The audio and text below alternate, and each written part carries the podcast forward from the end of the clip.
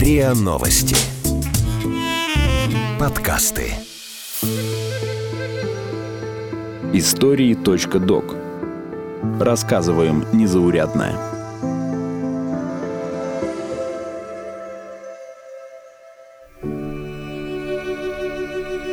К Антарктиде спустя 200 лет. Что об Антарктике узнала новая экспедиция.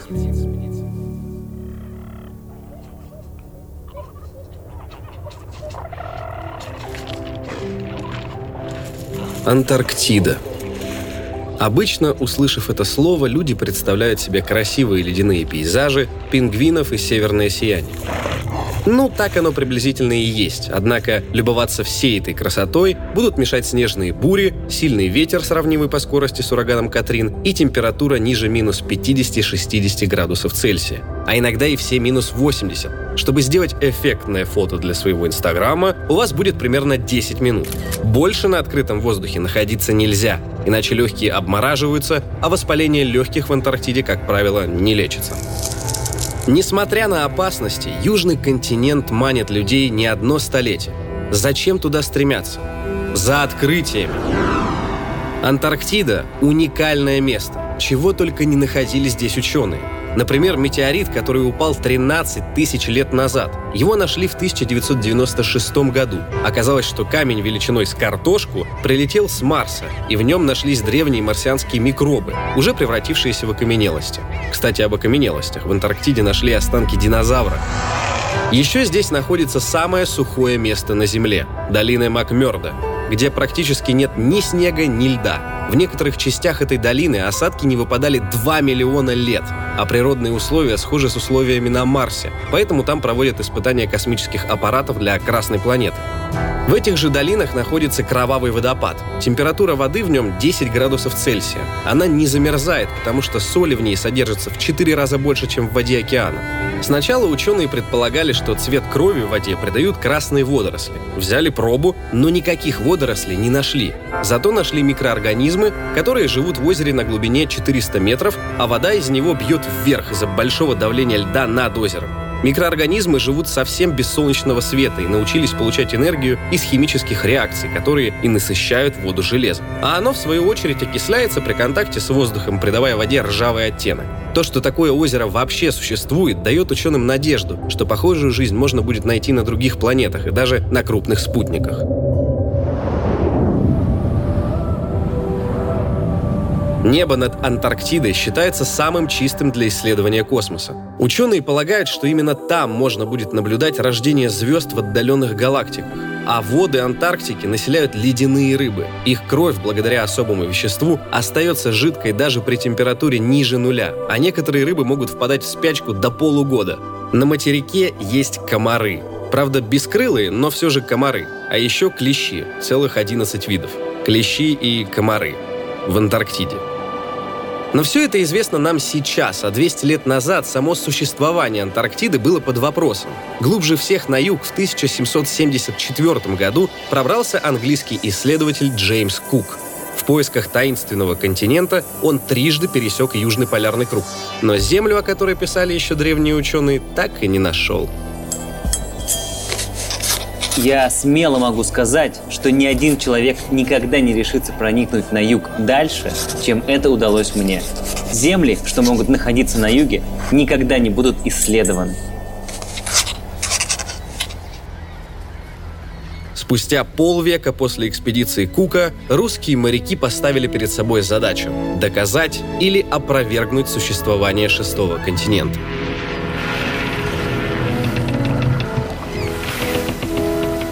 В июле 1819 года из Кронштадта отправилась первая русская антарктическая экспедиция. В ее состав вошли два парусных военных корабля «Восток» и «Мирный». Первым командовал Фадей Беллинсгаузен, вторым Михаил Лазарев. Опытный Беллинсгаузен уже участвовал в кругосветной экспедиции, причем в первой для русских мореплавателей, которая проходила в 1803-1806 годах. А Лазарев уже к 25 годам командовал фрегатом «Суворов», Руководителем могли назначить его, но сочли слишком молодым. Плавание было тяжелым. Непрекращающийся снег, страшный холод и экстремальные условия жизни изматывали моряков. Наконец, 28 января 1820 года, спустя 208 дней со старта экспедиции, Восток и Мирный подошли совсем близко к берегу Антарктиды. Видимость была настолько плохой, что мореплаватели даже не сразу поняли, что перед ними тот самый легендарный Южный материк. Но именно этот момент и считают официальным открытием Антарктиды. Участники экспедиции провели в плавании 751 день, а изучая Антарктику, прошли более 92 тысяч километров. Этого расстояния хватит, чтобы 7 раз обогнуть Землю. Экспедиция Беллинсгаузена и Лазарева не только открыла огромный материк и множество островов, но и провела первый эксперимент по определению Южного магнитного полюса. Благодаря их работе ученые смогли составить первое представление об Антарктиде.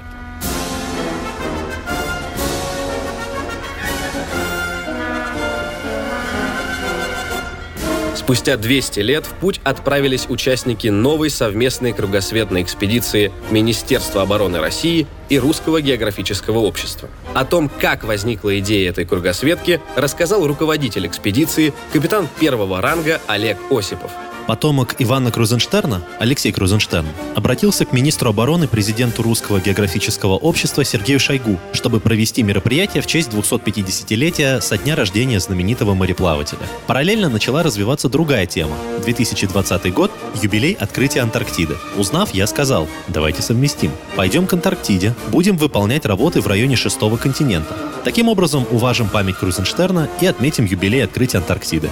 Я нарисовал и просчитал маршрут. План был утвержден министром обороны. Экспедиция стартовала 3 декабря 2019 года из Кронштадта на борту океанографического исследовательского судна «Адмирал Владимирский». Одной из задач было уточнить координаты береговой черты Антарктиды и рельеф дна в районе моря Беллинсгаусена, а также частично повторить легендарный путь первооткрывателей. В состав экспедиции вошли специалисты Росгидромета, Росгеологии и Русского географического общества, а также прошедшие строгий конкурсный отбор сотрудники ведущих институтов и университетов страны. Если посмотреть на карту района наших исследований, там есть белые пятна, места, где вообще никто не ходил. Береговая черта на нашей карте абсолютно не соответствует действительности и спутниковому снимку. Работы выполнялись в 1987 году. И прямо на карте есть примечание о недостаточной изученности, а также некоторые острова находятся в нескольких милях от указанных на карте. Дальше мы будем уточнять положение Южного магнитного полюса. В прошлый раз это делали почти 40 лет назад, в 1982 году. Корабли «Адмирал Владимирский» и «Фаде Беллинсгаузен». Кругосветная экспедиция имеет огромное научное значение. Результаты исследований в антарктических морях ожидают научные организации по всему миру.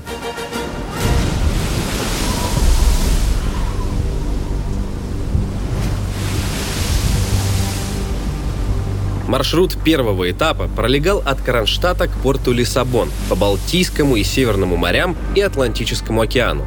Все 9 суток экспедицию преследовал шторм. Но это не помешало команде провести все запланированные исследования, сделать промер глубин и наблюдать за развитием опасных погодных явлений. Данные наблюдений повысят точность метеорологических прогнозов, это позволит вовремя менять движение морских судов и полеты авиации. А знание рельефа дна поможет точнее спрогнозировать цунами, вызванные подводными землетрясениями. Еще одна причина изучения рельефа – это изменение климата. Лед отступает, и все страны спешат изучить дно океана в поисках ценных ресурсов.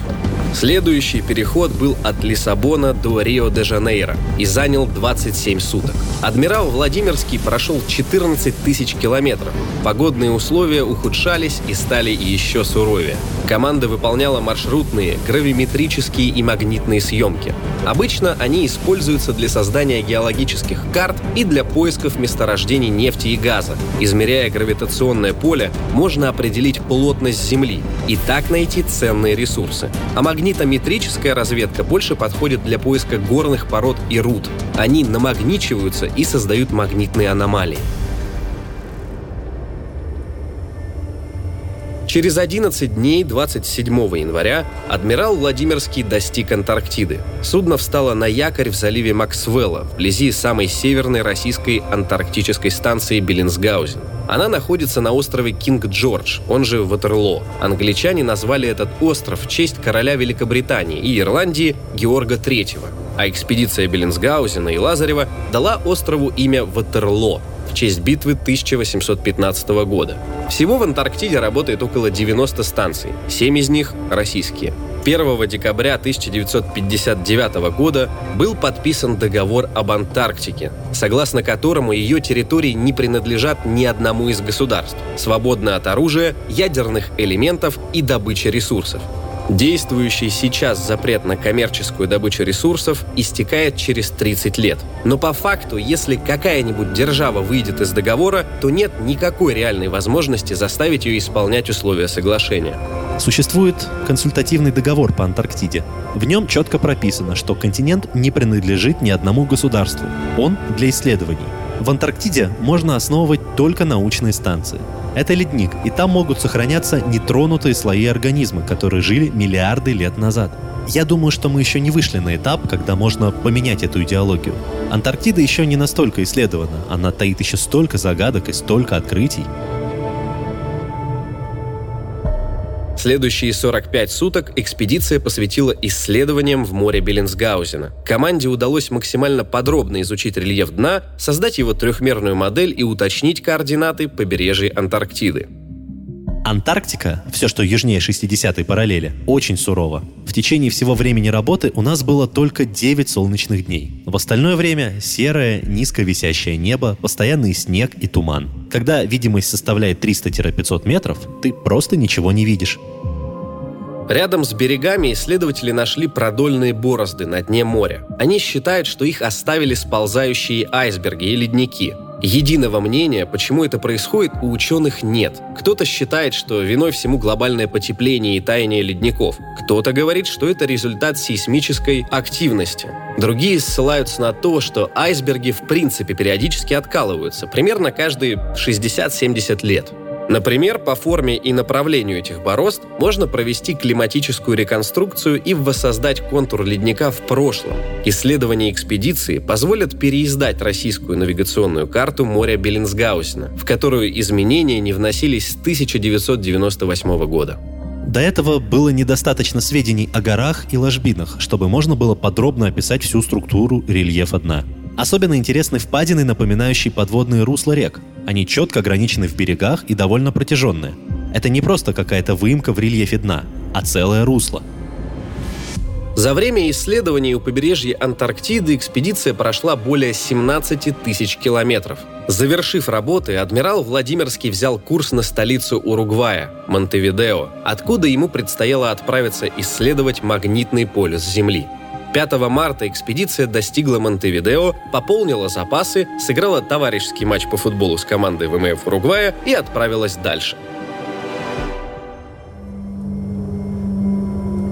Предстояло определить реальные координаты острова Петра I. Это необитаемый остров в антарктической части Тихого океана – он окружен льдами и отдален от побережья Антарктиды на 400 километров. Определение реальных координат острова Петра I было одной из основных задач экспедиции.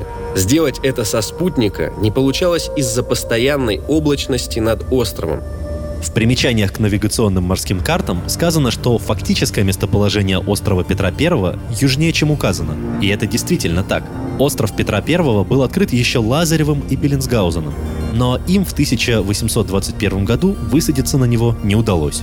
Причина ошибок, как я уже сказал, в несовершенных навигационных приборах. Тогда многое определяли на глаз. Помимо этого, очертания побережья изменяются под влиянием времени и за счет сползания ледников. Мы дважды обошли вокруг острова, определили координаты всех приметных пунктов побережья и нарисовали его форму. К сожалению, погода была плохая, ветер достигал 20 метров в секунду, были снежные заряды, поэтому нам не удалось проверить высоту острова. Вершина находилась в облаках. Интересно, что в календаре экипажа адмирала Владимирского не было одного дня, 2 апреля. Существует линия перемены дат, которая проходит по 180-му меридиану. По одну сторону – сегодня, по другую – уже вчера.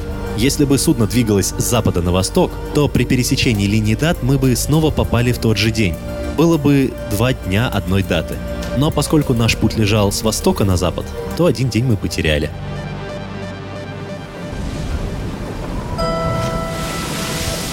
9 апреля, спустя 32 дня после отбытия из столицы Уругвая, адмирал Владимирский достиг точки в море Дюрвиля, которую сегодня считают южным магнитным полюсом Земли.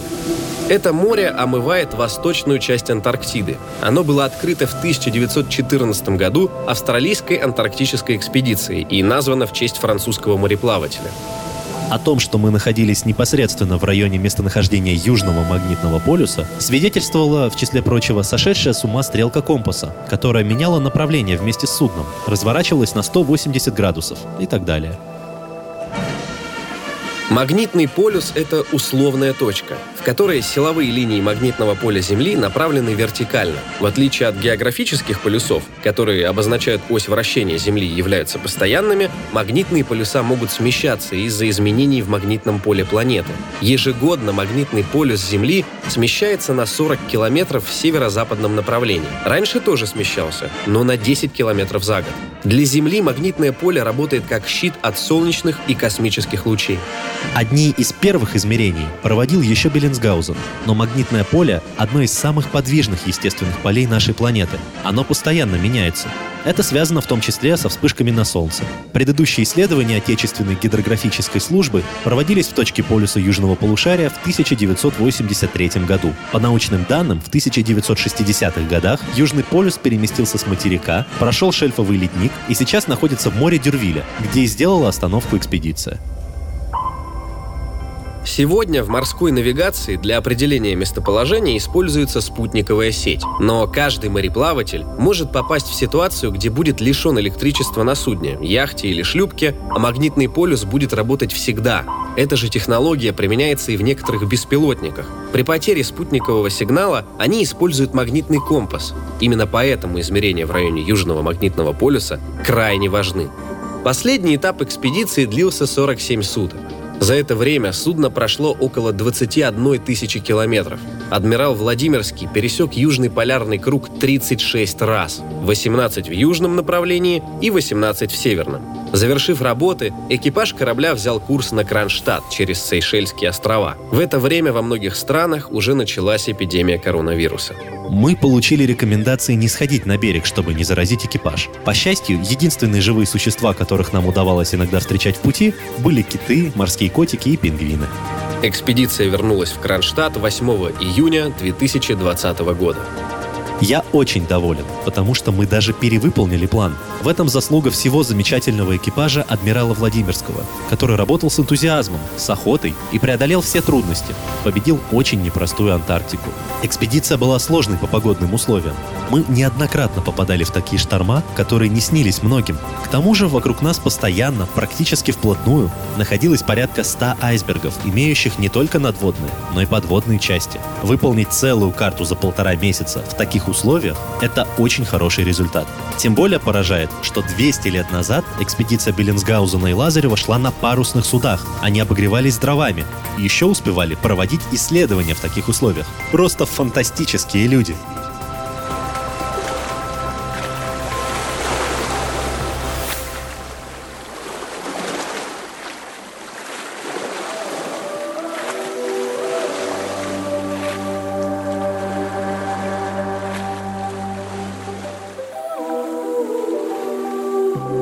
Вы слушали эпизод подкаста «Истории.док». Эпизод подготовил Буфтяк Артем, голос эпизода Буфтяк Артем.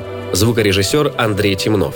Слушайте эпизоды подкаста на сайте ria.ru в приложениях Apple Podcasts, CastBox или SoundStream, а также Яндекс.Музыки. Комментируйте и делитесь с друзьями.